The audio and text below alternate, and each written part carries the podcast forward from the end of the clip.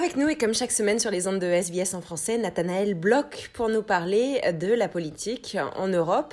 Et en ce moment, on va parler eh bien encore du Brexit. Aujourd'hui, le 7 juin, c'est la démission de Theresa May. Et puis enfin de la course plus ou moins à la présidence au Parlement européen. Et enfin, la démission de Vauquier à la tête des Républicains. Bonjour Nathanaël et merci d'être avec nous sur les ondes de SBS en français pour cette Europa Voice numéro 17. Bonjour Joanna. Le 7 juin, c'est aujourd'hui et c'est le départ officiel de Theresa May à la tête du Parti conservateur du Royaume-Uni. On est aujourd'hui euh, vendredi 7 juin et euh, Theresa May quitte euh, officiellement le Parti conservateur et sa, et sa tête et ça ouvre officiellement aussi donc sa course à, à, sa succession avec toujours bien évidemment ce cadeau du Brexit qu'elle va laisser à son successeur. Mais c'est aussi une date qui est très symbolique parce que euh, hier, on fêtait les 75 ans euh, des débarquements sur les plages euh, de Normandie, où tous les alliés et toutes les puissances libres d'aujourd'hui étaient réunis.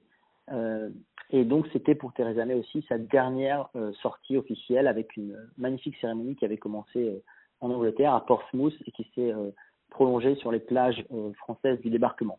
Donc, pour Theresa May, c'est effectivement une fin de règne à la fois avec beaucoup d'émotions, mais aussi euh, une certaine tristesse euh, de ne pouvoir euh, aller jusqu'au bout du processus de Brexit. Et on le rappelle hein, pour nos éditeurs, on avait longuement analysé sa déclaration et sa démission il y a quelques semaines de cela, où véritablement elle regrettait de ne pas avoir pu mettre en œuvre la volonté du peuple britannique. Alors, pour nos auditeurs, pour, rappeler, hein, c'est en juillet 2016 euh, peu après que les Britanniques euh, eurent voté à 52% en faveur de la sortie euh, de l'Union européenne, que Theresa May est arrivée au pouvoir. Et puis elle avait donc dans sa feuille de route deux choses à faire. D'abord, c'était négocier avec Bruxelles un accord, et finalement, elle s'en est, j'allais dire, pas trop mal sortie, puisqu'elle avait réussi à, à, négocier cet accord avec Bruxelles. Mais surtout, et c'est là où elle a, elle a failli, c'était dans le vote de cet accord par le Parlement britannique, puisqu'on le rappelle pour nos auditeurs, cet accord a été rejeté trois fois par le Parlement britannique. Et c'est d'ailleurs ce qui avait fait dire à ce moment-là aux leaders de l'Union européenne que le Brexit finalement était maintenant une crise euh, du Royaume-Uni et plus du tout une crise de l'Union européenne. Alors, Theresa May, elle démissionne de la tête du parti euh, conservateur, mais elle reste en fonction euh, jusqu'à ce qu'on lui trouve un, un successeur à la tête des Tories, donc fin juillet. Euh, on rappelle pour nos auditeurs, le Royaume-Uni, en fait, fonctionne sur le, même principe que l'Australie, c'est-à-dire que le poste de Premier ministre, il échoit de droit au chef du parti qui réunit une majorité au Parlement. Et donc, c'est parce que les Tories ont réuni une majorité euh, au Parlement qu'on désigne euh, un leader Tories qui aura le poste de Premier ministre. Alors, Theresa May, elle a dit quelque chose d'assez euh, juste euh, et fait preuve de beaucoup de réel politique dans une de ses dernières déclarations. Elle a dit qu'entre aujourd'hui, donc date officielle de sa démission à la tête des Tories et jusqu'à ce qu'on y trouve un successeur, elle continuera à travailler pour les gens de ce pays, je la cite, mais quant au Brexit, ce ne sera pas à elle de faire avancer le processus, mais au successeur. Alors ça veut dire aussi qu'en fait, et ça va être un moment de transition assez étrange, c'est que pendant près d'un mois, euh, de maintenant à juillet, on va avoir une espèce de Brexit gelé, un freezing Brexit, si on veut dire, euh, parce qu'il ne va rien se passer. C'est-à-dire que Theresa May sera toujours euh, au pouvoir, hein, puisqu'il faudra lui trouver un successeur qui deviendra Premier ministre, mais euh, elle ne prendra aucune décision et se targuera bien de prendre quelque position que cela soit sur le Brexit. Donc ça va être un mois assez étrange où pour le coup rien ne se passera réellement sur le terrain du Brexit. De toute façon, il faut le dire hein, clairement pour son successeur, euh, euh, ce ne sera pas une chose aisée, euh, le Brexit, parce que le parti conservateur britannique est arrivé cinquième aux dernières élections européennes. C'est-à-dire qu'il a en plus très peu de légitimité aux yeux de l'électorat britannique. Alors, quel est le futur du Brexit? C'est la question qu'on peut légitimement se poser. On avait déjà évoqué lors de nos précédentes émissions beaucoup de scénarios. Aujourd'hui, en fait, on peut en évoquer deux principaux. Euh, le premier, c'est évidemment de négocier un nouvel accord avec Bruxelles qui devra être par la suite euh, accepté par le Parlement britannique. Et puis le, scénario catastrophe, c'est celui de, de pas d'accord. Euh, ça, c'est le futur pour les futures options qui s'offrent aux successeurs de Theresa May pour négocier ce Brexit. Quels seraient d'ailleurs ces successeurs qui sont les candidats? Alors, on a à l'heure actuelle 11 candidats, et parmi ces candidats, on en a un qui est bien connu certainement de nos auditeurs, c'est le député Boris Johnson, c'est l'ancien maire de Londres, c'est l'ancien ministre des Affaires étrangères, et c'est surtout aussi un champion chez les Brexiteurs. Alors, ce qui est intéressant avec la candidature de Boris Johnson, et par rapport au processus de désignation du futur leader Tories, c'est qu'en fait, les députés Tories vont d'abord sélectionner deux candidats. Et ensuite, c'est les militants qui vont départager entre ces deux candidats. Alors, qui est intéressant, c'est qu'on sait euh, d'avance que Boris Johnson est extrêmement apprécié par les militants, mais beaucoup moins par les députés Tories. Donc, euh, j'allais vous dire, voilà, si euh, Boris Johnson est celui qui est désigné parmi les deux candidats pour après être soumis au vote et au choix des militants, il aura de fortes chances d'être désigné tête des conservateurs au Royaume-Uni. Enfin, peut-être pour parler d'un enjeu d'un peu plus long terme au Royaume-Uni, euh, c'est véritablement de savoir comment la vie politique britannique, elle va être euh, refaite en fait et comment elle va, on va voir véritablement la fin du bipartisme historique entre Tory et Labour, car il ne faut pas l'oublier, le parti de Nigel Farage, euh, qui s'appelle hein, le parti du Brexit, est arrivé en tête des élections européennes et compte bien jouer les troubles faits en politique nationale. Donc la question, c'est de savoir aussi comment, au-delà évidemment des imbrications et des résultats qu'on a vus aux dernières élections européennes par rapport à ce Brexit, comment est-ce que le Brexit va continuer encore de peser très lourdement sur la vie politique interne britannique et donner lieu, pourquoi pas, à une macronisation de la vie politique britannique? Vous venez de mentionner le Parlement européen qui cherche euh, son président. C'est la course à la, présidence. On avait parlé dans nos précédentes émissions de la présidence de la Commission, euh, euh, notamment. Alors, peut-être un premier rappel pour nos auditeurs, c'est que euh, on l'a vu là, les élections européennes, euh, elles ont abouti à une véritable fragmentation euh, des forces politiques au Parlement. fait marquant, les deux grandes familles politiques, à la fois le Parti populaire européen et les sociodémocrates, ne disposent plus ensemble de la majorité, ce qui était le cas dans les mandatures précédentes, et sont obligés de former des alliances avec un troisième groupe, voire un quatrième groupe, pour avoir une majorité absolue au Parlement européen. Euh, vous l'avez dit, hein, la présidence, parce qu'on avait fait la semaine dernière dans euh, le numéro 16 d'Europa Voice un zoom sur la présidence de, la Commission et notamment sur la candidature de Manfred Weber pour cette présidence de la Commission euh, européenne. Alors, sa candidature semblait difficile, c'est ce qu'on avait dit la semaine dernière, en raison notamment du non-soutien de l'alliance des démocrates et libéraux européens de Verhofstadt, puisque on le sait, le troisième parti du Parlement européen, la LDE, de Verhofstadt ne soutiendra pas la candidature de Manfred Weber pour être président de la Commission. Alors, qu'est-ce qui s'est passé de nouveau ces derniers jours au Parlement européen qui vont peut-être faire changer la donne? La première chose, c'est que Manfred Weber s'est fait réélire haut la main euh, à la tête du groupe du Parti populaire européen. Donc ça, c'était euh, une chose, j'allais dire, quasiment acquise. Hein. Il était euh, l'ancien leader du Parti populaire européen il le reste dans cette mandature-là. Euh, s'il est acquis qu'il aura le soutien du Parti socialiste européen des sociodémocrates, selon la règle qu'on avait rappelée à nos auditeurs la semaine dernière, qui est celle qu'on soutient le groupe arrivé en tête aux élections, c'est un accord qui avait été passé euh, entre les, socialistes euh, et le Parti populaire européen, il devra donc trouver une autre alliance que le Parti de centre-droit des libéraux, la LDE, pour arriver au nombre de 376 soutiens pour la présidence de la Commission européenne, puisque 376, c'est un siège de plus euh, que la moitié du nombre de députés au Parlement européen, qui sont de 751. Et, et c'est une chose euh, euh, finalement assez étrange pour nos éditeurs d'SBS, c'est que Manfred Weber ne pourra certainement pas compter sur le soutien du parti de centre-droit libéral, la LDE, mais il a fait un pas vers les Verts pour essayer de, de, les rallier à sa candidature à la présidence de la Commission européenne. Il a tout simplement salué leur succès et leur avancée, et même dit que leur parti, euh, je le cite, était prêt à parler maintenant de questions d'environnement euh, et de changement climatique. Alors en termes d'élus, les Verts ont envoyé au dernier euh, Parlement européen 74 élus, et si on fait le calcul, ces 74 élus suffiraient à Manfred Weber pour obtenir une majorité si on y ajoute également les voix des, des socialistes. Alors, il faut rappeler hein, que le, successeur donc, de Jean-Claude Juncker à la, présidence de la Commission européenne, il devra aussi être accepté par le Conseil des chefs d'État et de gouvernement des 28 pays membres euh, et que cette désignation euh, se fera euh, au niveau d'un prochain sommet les 20 et 21 juin prochains. pour une prise de fonction, et c'est là on voit le lien aussi avec le Brexit, le 1er novembre 2019, c'est-à-dire un jour après la date limite que se sont fixés les dirigeants européens pour que le Royaume-Uni sorte effectivement de l'Union européenne. Donc on le voit, hein, finalement, en politique et en politique européenne, rien n'est ni gagné ni perdu d'avance. On verra ce que ces tractations entre Manfred Weber, le nouvel homme fort euh, de la droite européenne, ou en tout cas l'homme fort confirmé à la tête de la droite européenne, et les Verts euh, vont donner. Mais il faut aussi préciser à nos auditeurs que euh, Manfred Weber n'est pas seul, hein, qu'il y a plusieurs candidats sérieux qui brilleront certainement la présidence de la Commission européenne. Il y a d'abord Margaret Vestager, justement pour l'Alliance des démocrates et libéraux européens, qui a reçu déjà beaucoup de soutien, notamment en France. On avait évoqué aussi le nom de Michel Barnier, hein, le négociateur en chef euh, du Brexit. Et puis, on ne sait jamais ce qui peut se passer. Évidemment, les, les sociodémocrates, les socialistes européens ont aussi euh, un candidat euh, favori en la personne de Franz Timmermans. Voilà. Donc, on continue.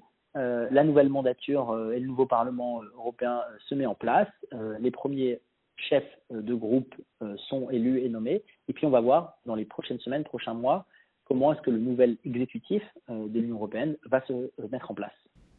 On va revenir un peu en France. Donc, le parti des Républicains a fait un résultat assez catastrophique aux élections européennes. Et de ce fait, Laurent Vauquier, à la tête du parti des Républicains, a décidé de, démissionner. Oui, euh, Laurent Wauquiez, en fait, il a gardé la grande messe du journal de 20 heures pour annoncer sa démission il y a cinq jours de cela, dimanche dernier. Euh, il était au journal de TF1 et il a fait euh, cette déclaration, je, le cite, cette élection est un échec, euh, il faut le reconnaître avec humilité. On a fait cette campagne tous ensemble, mais c'est moi qui suis le président de notre famille. Les victoires sont collectives, les défaites sont solitaires. je crois qu'il y a peu besoin de commenter en fait cette déclaration de Laurent Boutet qui a donc démissionné dimanche dernier de la présidence du Parti des Républicains. Alors pourquoi en fait pourquoi il a fait ça? Pourquoi est-ce qu'il a démissionné? Parce que ce n'est pas le premier chef de parti à perdre une élection euh, et surtout, ce, ne serait pas le premier chef de parti à perdre une élection et à rester à la tête du parti. Alors, il y a plusieurs raisons à cette euh, démission. D'abord, évidemment, euh, c'est moins, j'allais dire, la défaite que la déception par rapport à l'écart de résultats entre les sondages et la sortie des urnes. parce que les républicains, en fait, ont quasiment divisé par deux euh, leurs résultats par rapport euh, au sondage. Euh, et ça, ça a été une véritable surprise et, une claque pour les républicains qui ne pensaient pas qu'ils feraient un tel résultat au soir des élections européennes. Donc d'abord, c'est ce, décalage véritablement par rapport au sondage qui, une fois de plus, peut-être ont été un peu trop ambitieux pour, pour le parti de droite. La deuxième raison, j'allais dire, c'est qu'aussi le dernier homme politique euh, qui était dans cette situation-là et qui s'est un petit peu arc-bouté au pouvoir, c'est François Fillon. Et que Laurent Wauquiez, d'une certaine façon, en bon animal politique qu'il est, euh, ne veut pas être condamné au même destin politique et à la même traversée du désert euh, que François Fillon. Et c'est pour ça qu'il préfère aussi lâcher un peu de, l'Est et démissionner des Républicains. La troisième raison, j'allais dire, Joanna, et c'est peut-être du billard à, à trois, voire quatre bandes, c'est que Laurent Wauquiez, en fait, d'une certaine façon, maintenant, il va être plus dangereux pour Emmanuel Macron à l'extérieur du parti qu'en son sein. Et ça, c'est notamment vrai euh, parce que, en fait, euh, au parti, chez les Républicains, on va le voir dans quelques instants, eh ben, il n'y a plus grand monde. Et donc, en fait, quand avant, ou jusqu'à maintenant, quand les Républicains n'arrivaient pas à reconstruire un corpus idéologique, n'arrivaient pas à devenir euh, ceux qui mènent un débat et autour desquels on prend des positions, finalement, ça arrangeait bien Emmanuel Macron que Laurent Wauquiez, qui est une personnalité politique, qui a un avenir politique, qui est une personnalité phare de la droite, soit embourbé comme ça dans cette espèce euh, de no man's land euh, d'où personne ne pouvait voir une seule idée émerger. En étant à l'extérieur du parti politique, il retrouve aussi une liberté et donc une latitude pour reconstruire quelque chose. Et donc, euh, pour Laurent Wauquiez, c'est aussi une façon pour lui de, de, reconstruire quelque chose et de pouvoir se positionner euh, directement face à, Emmanuel Macron. Alors, une fois qu'on a dit ça, maintenant, qu'est-ce qui va se passer euh, pour la droite? D'abord, il y a le contexte électoral. C'est que les prochaines élections euh, en France, elles sont locales et notamment municipales. Et on l'a vu, hein, des ténors comme Laurent Wauquiez, dans sa région Rhône-Alpes, ils doivent s'accrocher à leur mandat. et donc pour ça, ça peut valoir le coup de se mettre en retrait de la politique nationale et justement de reconstruire quelque chose de la base. C'est notamment ce qu'on voit avec Xavier Bertrand en Haute-France depuis maintenant quelques années. C'est-à-dire que Xavier Bertrand, personnalité euh, politique majeure de la droite française, ancien euh, ministre, plusieurs fois ministre, arrive à exister sur la politique nationale simplement à partir d'un mandat local. Et c'est peut-être aussi ce, qui va, ce que va essayer de faire Laurent Wauquiez dans les, dans les prochains mois. Ensuite, euh, c'est le deuxième élément par rapport à ce contexte électoral, c'est une manière aussi d'amplifier justement ce côté local pour montrer que le travail sur le terrain peut être le seul à être bénéfique parce que c'est véritablement de là qu'on a la légitimité de la base euh, militante. Et, on va le voir, hein, d'ailleurs, pour l'instant, euh, personne ne peut le prédire, mais Emmanuel Macron euh, et la République en marche vont se présenter à des élections locales pour la première fois l'année prochaine aux élections municipales. Et c'est aussi une manière pour les barons locaux, justement, de garder leur légitimité sur le local que d'y consacrer dans les prochaines semaines et dans les prochains mois. Ensuite, sur le contexte euh, euh, politique. À partir du moment, euh, Johanna, si vous voulez, pour nos auditeurs, où, les républicains deviennent d'une certaine façon une coquille vide, vidée de sa substance, c'est-à-dire que idéologiquement, en termes de, production d'idées, même en termes de machine de guerre qu'a été l'UMP et les républicains à l'époque de, Nicolas Sarkozy, à partir du moment où cela n'existe pas, il vaut mieux que vous soyez aligné avec vos amis slash ennemis politiques, même au sein de votre famille, plutôt que de rester dans ce parti-là. Euh, de nouveau, hein, euh, la question c'est de savoir si finalement être une personnalité forte de droite aujourd'hui, ce n'est pas être en dehors des partis et d'essayer d'exister sur le terrain avec votre micro-parti. On a parlé de Xavier Bertrand dans les Hauts-de-France, mais il a aussi un micro-parti qui s'appelle la Manufacture. Et on l'a vu hein, quelques jours après la démission de Laurent Wauquiez, c'est Valérie Pécresse qui a démissionné des Républicains, qui va se consacrer aussi à son mandat euh, local à la région en Ile-de-France, à partir de son micro-parti, association qui s'appelle Soyons libres. Donc on le voit, hein, finalement, le modèle de j'étais un politique national euh, de droite, je me consacre à mon mandat local, en l'occurrence ici dans ma région, mais je continue à produire des idées avec mon micro-parti, avec mon association, c'est peut-être l'avenir de reconstruction euh, de la droite française. Et puis, de manière assez ironique aussi d'une certaine façon, peut-être qu'on assiste à une macronisation de la droite euh, dans les enfin, on va assister à une macronisation de la droite dans les prochains mois. C'est-à-dire qu'on va voir émerger plein de droites indépendantes autour d'hommes et de leur nouveau parti ou de leur nouveau micro-parti. Il y a une exception à cette, à cette macronisation, euh, à droite, c'est euh, la création d'Agir la droite constructive, qui, elle, en fait, s'est alliée directement euh, à Macron et au gouvernement, d'ailleurs en ayant des ministres Agir la droite constructive, en se présentant de manière alliée à des élections, notamment aux élections européennes. Mais à part cet exemple de Agir la droite constructive, c'est peut-être cette macronisation de la droite qui lui permettra à la droite elle-même de, survivre. C'est assez machiavélique euh, comme, comme raisonnement, mais, mais pourquoi pas. Donc la question maintenant, les questions qui restent à se poser, Joanna, c'est quel avenir euh, pour euh, la droite de parti historique, c'est-à-dire sur la base de quel rassemblement? Est-ce qu'on va réassister à une nouvelle UMP, c'est-à-dire un, un, très grand parti de droite et de centre droit? Est-ce qu'on va assister d'une certaine façon à une offre publique d'achat, une OPA de la part de l'extrême droite sur la droite? Et ce n'est pas inenvisageable, hein, puisqu'on voit que Marion Maréchal Le Pen est en train de faire sur les chapeaux de roue sa rentrée politique et euh, surtout euh, quel avenir pour les barons indépendantes euh, de la droite entre maintenant et les prochaines élections présidentielles. Donc la démission de Vauquier, c'est plus que la démission de Vauquier, c'est aussi la recherche d'un nouveau modèle d'existence pour la droite et ses personnalités politiques. Nathanaël, merci beaucoup pour toutes ces explications sur la politique européenne de cette semaine et on se retrouve la semaine prochaine pour le prochain Europa Voice numéro 18. Merci beaucoup Joanna, à bientôt.